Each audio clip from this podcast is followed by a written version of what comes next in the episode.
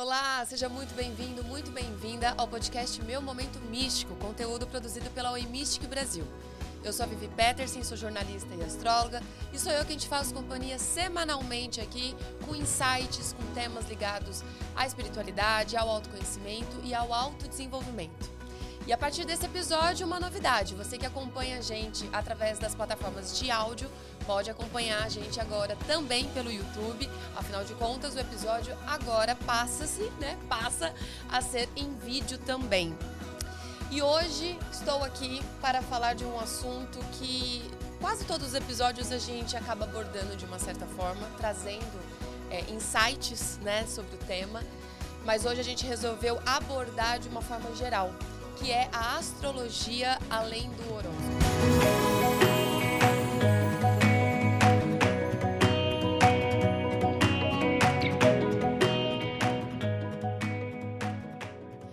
Quantas vezes, né, de tempos em tempos, a gente vai lá no nosso horóscopo, por, por, mais que você não acredite tanto, ou por mais que você não acompanhe tanto, quantas vezes a gente vai lá, ou fica sabendo através de um, algum amigo, algum parente, sobre o que, que acontece né, na sua vida, o que, que vai acontecer na sua vida de acordo com o seu signo. O bem da verdade é que a astrologia ela vai muito além do horóscopo, ela vai muito além é, das previsões diárias que a gente vê por aí. A astrologia, na verdade, ela tem a sua, o seu início através do mapa astral e que já é grande parte é, o fomentador, vamos dizer assim, do assunto. O horóscopo, quando a gente conhece bem né, o nosso signo, ele acaba trazendo pinceladas de pinceladas do tema, né? Sobre amor, pinceladas sobre o tema de dinheiro, sobre o trabalho, sobre a família, mas é o mapa astral que verdadeiramente traz os insights mais poderosos que a gente tem para a gente conduzir a nossa vida, né, de acordo com a astrologia. Então, para começar a desmistificar, vamos voltar um pouquinho e falar um pouquinho mais da astrologia em si. A astrologia ela começa na época dos babilônios, dos gregos, que usavam dos posicionamentos planetários e até de fases lunares para fazer pequenas previsões para o seu dia a dia.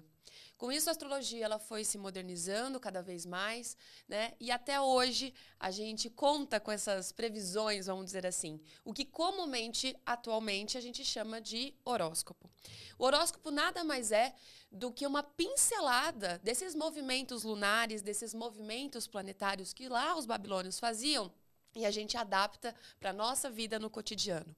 Mas a questão é, quando a gente pensa em horóscopo, a gente está pensando apenas no nosso signo, aquele que você já sabe desde o momento que você nasceu, né, onde o Sol estava brilhando determinada constelação, e a gente se baseia a nossa vida inteira a partir deste signo.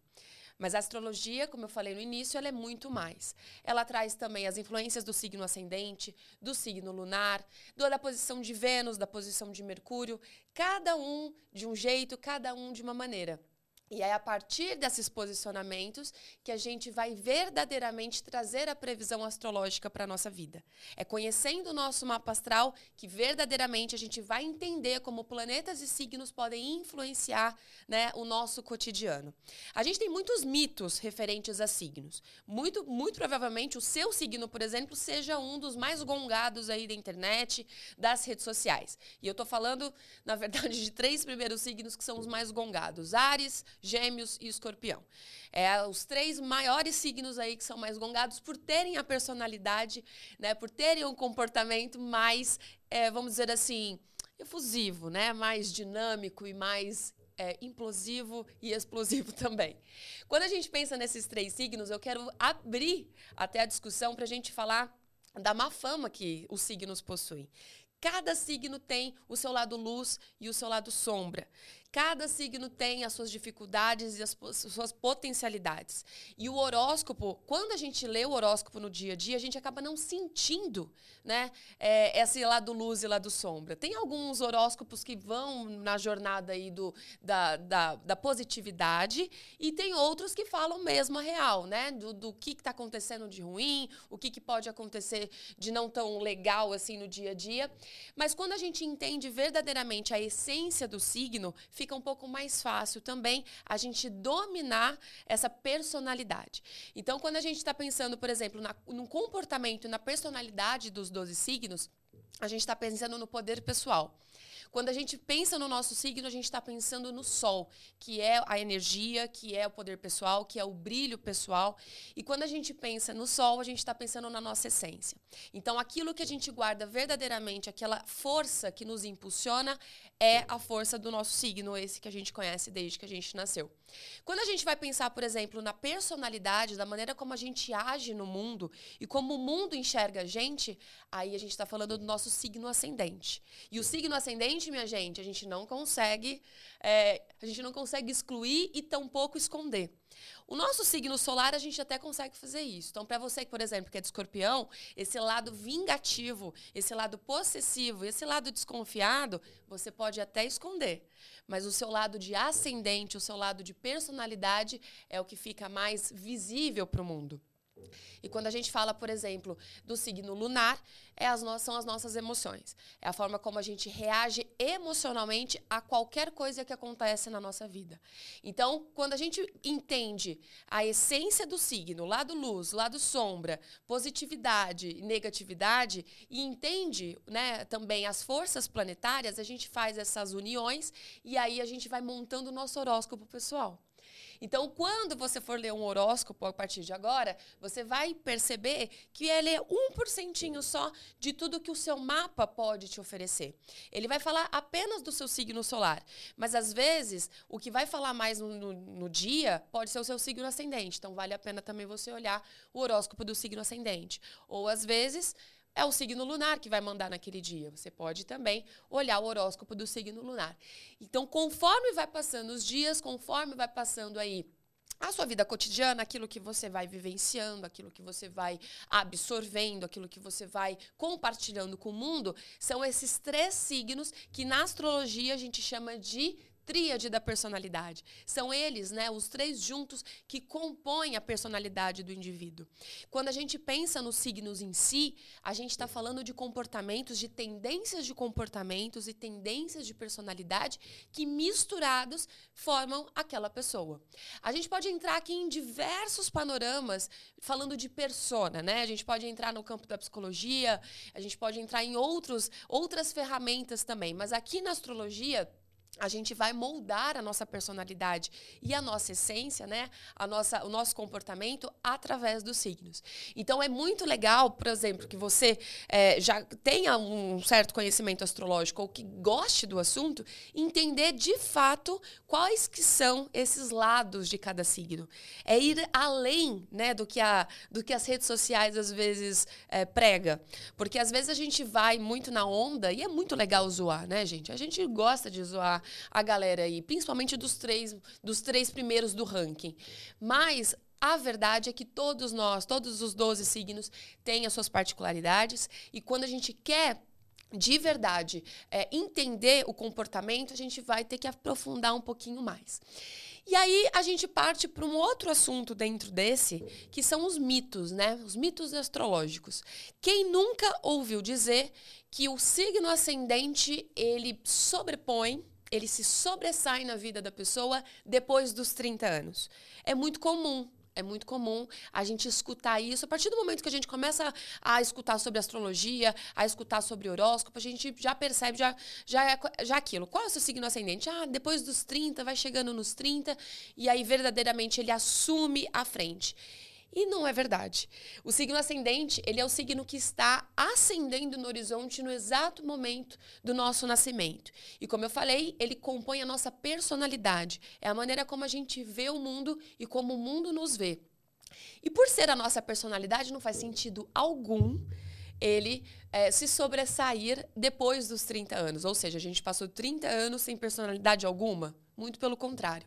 O que acontece é que quando chega nessa fase dos 28, 29 anos, 30, a gente adquire uma maturidade para também usufruir melhor desse signo ascendente. Porque até então é muito bacana a gente que, é, por exemplo, é ariano, ou canceriano, ou leonino, a gente culpar o nosso signo por qualquer coisa. Ah, eu sou muito grosso mesmo porque eu sou de Ares. Quem nunca?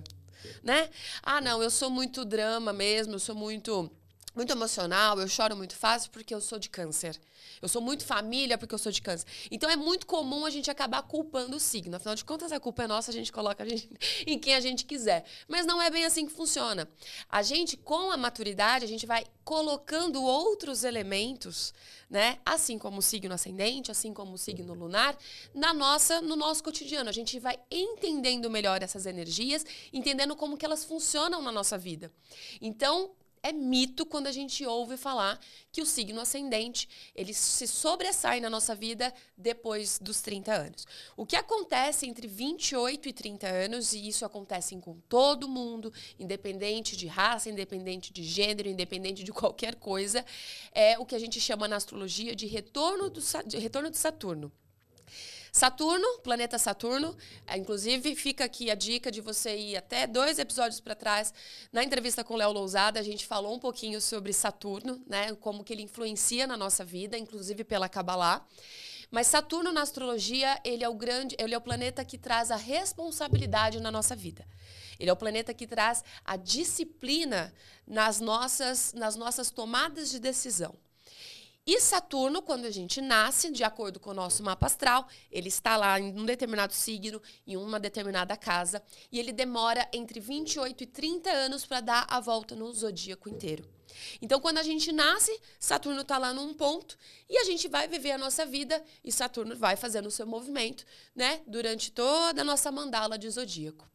Quando a gente chega entre 28 e 30 anos, cada um dentro, né, cada pessoa vai sentir numa determinada idade, entre 28 e 30, e de uma certa forma. Quando ele chega nessa fase, ele faz um, um review, ele faz um resumão do que foram todos esses anos e ele vai colocando no lugar cada coisinha que estiver faltando, cada coisinha que estiver fora do lugar. Por isso que entre 28 e 30 anos, a gente sente meio que o peso né, das responsabilidades muito maiores do que tinha sido antes. Por isso que entre 28 e 30 anos, a gente até costuma dizer que é a primeira crise, né? A primeira crise dos 30, mas na verdade são as nossas decisões que são mexidas, né, que são alteradas, são planos que são mudados, são planos que são modificados. E geralmente Saturno ele não vem, né, com doses de amor, doses de carinho e, e vem com calma e vem com todo o amor do mundo. Geralmente ele vem através de desafios. E é por isso que a gente fala que a gente sente mais o ascendente, não é sentir mais o ascendente, mas é verdadeiramente tomar posse daquilo que a gente veio para fazer, dentro dos nossos propósitos. Saturno, entre 28 e 30 anos, coloca a gente no caminho que a gente veio trilhar. Às vezes muda uma questão na vida pessoal, às vezes muda uma questão na vida profissional. E aí, entre trancos e barrancos das muitas vezes, é muito difícil o retorno de Saturno ser muito leve, tá?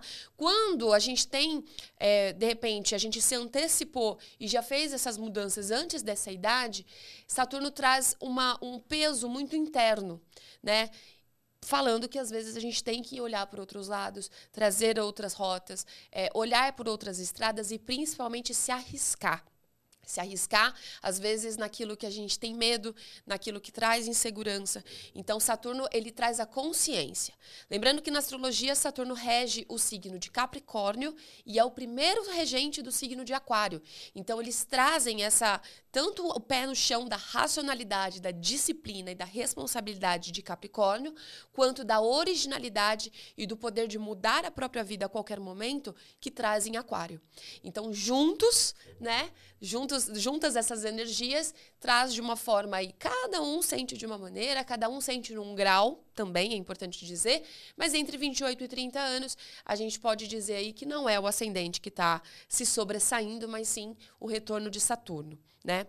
Outro mito da astrologia é justamente falando desses três signos que a galera gosta de gongar. A galera gosta de gongar por quê? É, lembrando, Aquário, Escorpião e Gêmeos. Porque são três signos muito autênticos. Então, enquanto, enquanto Ares, desculpa, não é Aquário. Enquanto Ares é, fala muito da sua, da sua versão explosiva, por ser regido por Marte, deus da guerra, né? Por ser regido é, por uma energia muito, às vezes, incontrolável, e por ser o primeiro do zodíaco, né? Afinal de contas, é quem abre o espaço aí para o restante passar, é o que a gente diz. Ares, ele é muito gongado nas redes sociais justamente por falar o que pensa, né? Quando viu, já falou, quando viu, já fez, ele não, não, não espera ordens, ele é muito insubordinado muitas das vezes. Então, Ares, por ser o primeiro e ter essa carga de liderança, ele acaba sendo mal interpretado justamente por essa independência, justamente por essa, essa vontade de fazer e acontecer sem ser muito é, muito mandado, muitas das vezes, né? E por ter muita energia, Ares acaba se sobressaindo de uma forma além dos outros, né? Por ser o número um. Então a gente vai fazendo, aí a gente começa a trazer outras reflexões da numerologia, do tarô. A gente acaba unindo todos esses arquétipos, justamente para quando a gente pensa em Ares, a gente está pensando no pioneirismo, no empreendedorismo. E geralmente pessoas assim acabam se destacando, né? E aí a gente vem entra toda uma discussão de coletividade, de sociedade, que não aceitam muito bem essa energia. Quando a gente pensa no segundo signo mais gongado das redes sociais, que é escorpião, é uma energia oposta. Mas não um oposto total. É toda essa energia da explosão, mas muito mais interna, também regido por Marte. Então, Marte ele foi o primeiro é, planeta regente de Escorpião, depois foi atribuído ao planeta Plutão essa, essa, essa, essa vamos dizer assim, essa demanda né, escorpiana. Mas Escorpião, por ser o signo mais intenso do zodíaco, ele é o mais profundo do zodíaco, ele acaba não sendo tão compreendido assim. Escorpião é do elemento água, que fala de, uma, de um elemento de emoção, que fala de um elemento de passado, que fala de um elemento de sentimentalismo. E escorpião, dos três signos do elemento água, acaba sendo o mais incompreendido, justamente porque guarda muito. Ao contrário de Ares, que explode, escorpião implode. Então ele vai guardando, guardando, guardando, guardando, e é onde geram as más famas, né? De ser possessivo, de ser vingativo, de ser ciumento, de ser. E na verdade, não. Na verdade, ele apenas está. Eu costumo dizer que é o arquivo morto de escorpião, né? Vai colocando, colocando, colocando, e ele vai lidando com isso no decorrer da vida vida. Onde que está a, a, grande questão de escorpião? É transmutar isso. E é por isso que foi designado o planeta Plutão, que na verdade não foi mais considerado planeta, mas na astrologia continua sendo, que Plutão ele faz o que? A regeneração desses sentimentos. Né? Ele faz a transmutação de tudo que escorpião precisa para poder seguir com a vida. Entender que a vida faz parte os seus encerramentos e os seus, seus recomeços. E o escorpião, ele é muito zoado na internet justa, justamente por quê? Porque ele tem dificuldade de falar e de se expressar. Expressar aquilo que sente, expressar aquilo que, que incomoda, né?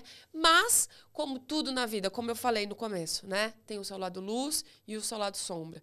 Assim como Ares tem a questão do pioneirismo, do empreendedorismo e da liderança, Escorpião, ele tem tudo isso também, afinal de contas, tem essa parcelada, né? A sua parcela aí de Marte, que dá a Escorpião tudo isso, mas muito mais. Ele é um profundo conhecedor da alma humana, justamente porque ele vai tão fundo, ele vai tão fundo que ele consegue captar muito mais que peixes e muito mais que câncer, né? Seus signos irmãos aí de elemento. Escorpião consegue captar a alma humana, ele consegue sentir o que o outro está sentindo. E aí vai dele, né? Cada um tem a sua jornada evolutiva, vai dele trabalhar aquilo que incomoda justamente para seguir em frente. E por fim, o signo que o terceiro do ranking, que é o mais zoado, né, da internet, é Gêmeos, que fala justamente o quê? Da capacidade que tem de dinamismo das coisas. Gêmeos, ele é um signo do elemento ar e que fala sobre as dualidades. Então, por isso que é muito comum e por que, que é tão zoado? Justamente porque Gêmeos quer uma coisa no momento, depois ele não quer mais, depois ele muda, depois. Então ele tem essa inconstância. Mas por que, que ele tem essa inconstância?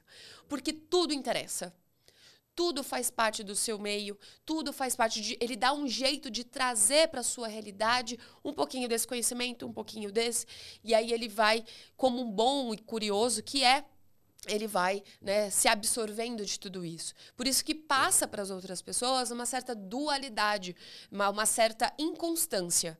E aí, muito provavelmente, né, as pessoas que lidam com gêmeos na sua vida cotidiana têm essa dificuldade. Por quê? Porque não existe um, um plano perfeito para gêmeos. Não existe uma, uma vida muito sossegada. Eles gostam de estar tá sempre em movimento, eles gostam desse dinamismo. Mas eu usei esses três como exemplo justamente porque para a gente entender que existem outros panoramas, né? Que às vezes nem tudo que a gente escuta sobre determinado signo ou sobre astrologia no geral é definitivamente né, uma verdade absoluta. A gente está sempre em transformação, a gente está sempre mudando e, claro, entendendo as energias, a gente vai modificando o nosso próprio horóscopo. Esse episódio ele está falando muito sobre é, desmistificar o horóscopo. Às vezes nem tudo. Quantas vezes você pegou o horóscopo, né? Seja no jornal, na época né, do, do jornal, até hoje tem, é, mas hoje mais ainda nas redes sociais e nos sites, e você olha e fala, isso não bate comigo. Mas às vezes, se você olhar seu ascendente, se você olhar sua lua, às vezes faz mais sentido. Então o convite está aqui para você se aprofundar cada vez mais, né? Conhecer o seu mapa astral, que é o grande. É, isso é o mapa que vai trazer de fato o conhecimento astrológico para a nossa vida como ferramenta né, de autoconhecimento, é entendendo como funcionam os signos, é entendendo como funcionam os planetas, né, as suas essências é, planetárias, afinal de contas, a astrologia ela trata é, dos planetas como fontes de energia, né? Não diferentemente da galera da astronomia e da física, mas a astrologia ela trata é, como tendências energéticas e é juntando tudo isso que a gente vai entender de fato como funciona a astrologia e como funciona o horóscopo na nossa vida. Então nunca vai ser uma verdade absoluta. O convite fica para você, se você não conhece o seu mapa astral, vá conhecer, mesmo que aos poucos, né? Pelo menos o seu ascendente, a sua lua, quem vai definitivamente é, compor a sua personalidade o seu comportamento. Às vezes você pode não concordar, né? Então, às vezes você é de um signo que fala, poxa, mas é muito emocional, eu não sou tão emocional. Mas às vezes é um aspecto do ascendente ou da lua que vai fazer com que você não se sinta tão emocional, apesar do seu signo. Às vezes você traz a lua, que é um arquétipo é, de emoção, que é um arquétipo de sentimento, de água que vai, de repente, você traz um signo de terra, num Capricórnio, num Virgem, num Touro, ou num signo de ar, de Gêmeos, Libra, Aquário, e você realmente não, não consegue sentir essa emoção toda que a Lua acaba passando pra gente. Né? Ou se você, por exemplo, tem um ascendente que é de fogo, Ares, Sagitário, Leão, mas você tem uma lua ou um signo solar que seja de água, então você não sente essa energia toda de fogo, esse ímpeto, essa vontade, essa coragem de fazer as mudanças que precisam ser feitas. Então, quando você vai entendendo o jogo do seu próprio mapa astral, você vai entendendo de fato como absorver melhor a energia e, e o que o horóscopo tem para trazer para gente. Então, fica o convite convite aqui para você descobrir um pouco mais o seu mapa astral. É, não, não, se, não se apegar também, né, verdadeiramente, só fazer uma. colocar dentro de uma caixinha fechada e acreditar naquilo piamente, né? Mas sim fazer essa junção de elementos, fazer essa junção de personalidades e comportamentos de cada signo juntamente com os planetas. E fazendo um spoiler de 2024, já que a gente já falou dele no episódio com o Léo e eu estou falando novamente, é, o ano de 2024 ele vai ser regido por Saturno. E na astrologia, a gente não comemora o ano novo no dia, na virada de 31 de dezembro para 1 de janeiro. Na astrologia, a gente comemora de verdade o ano quando o Sol entra no signo de Ares, que é o primeiro signo do zodíaco. Então, como a gente falou aqui de Ares, que é o, o início, que é o começo, que é a liderança, né? A gente comemora a astrologia, o ano novo astrológico, ele só começa quando o Sol entra em Ares. Então, até o dia 20 de março de 2024, a gente ainda tem a regência da Lua, que é né? A Lua ela é considerada planeta na astrologia, então é, a gente tem a regência da Lua até 20 de março de 2024. A partir da entrada do Sol em Ares, a gente começa a regência do planeta Saturno.